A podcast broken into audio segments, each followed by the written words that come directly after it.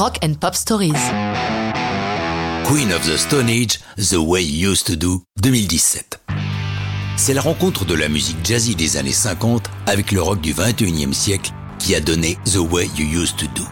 Josh Homme, fondateur et seul membre permanent de Queen of the Stone Age, nous explique.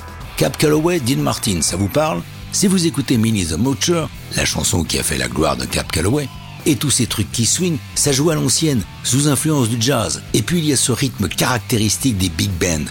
C'est merveilleux tout ça. Quand j'ai voulu m'attaquer à ça, je me suis dit, est-ce que je peux m'accaparer cette musique?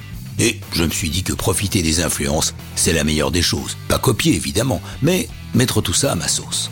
C'est la première chanson que Romy écrit pour le septième album studio de Queen of the Stone Age. Il n'est pourtant pas très sûr de lui avec The Way You Used to Do.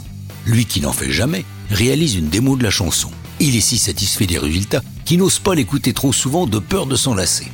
Il laisse de côté la chanson durant un an et demi. Puis, en janvier 2017, alors que les séances de Villains, le prochain album, vont commencer, il se décide à la faire écouter à ceux qui forment le groupe à l'époque. Le test est bon.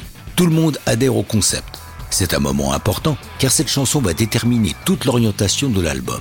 À la production, on retrouve quelqu'un que l'on n'aurait pas forcément attendu avec Queen of the Stone Age, Mick Ronson, qui a travaillé aussi bien pour McCartney que pour Amy Winehouse. Josh Homme le connaît grâce à ses gosses, qui écoutent en boucle le hit de Ronson, en duo avec Bruno Mars, Uptown Funk. Josh est épaté par la qualité de la production de cette chanson, c'est ce qu'il veut. Le hasard fait bien les choses, c'est Ronson qui l'appelle en premier. Il aimerait que Romy travaille avec lui sur un projet pour Lady Gaga. C'est ainsi que les deux hommes, après avoir achevé leur tâche pour la diva, se retrouvent en studio. Le texte de The Way You Used to Do est très autobiographique, puisqu'il parle de sa rencontre avec sa femme, Brody Dale, chanteuse punk australienne qu'il a croisée pour la première fois au festival Lollapalooza en 96, alors qu'elle n'a que 17 ans. Ils ne noueront leur relation que 7 ans plus tard. The Way You Used to Do sort en single le 15 juin 2017, suivi le 15 août par un clip réalisé par Jonas Ackerlund avec un Josh Homme qui danse comme un fou si fort et si bien qu'il va laisser un ménisque sur le tournage.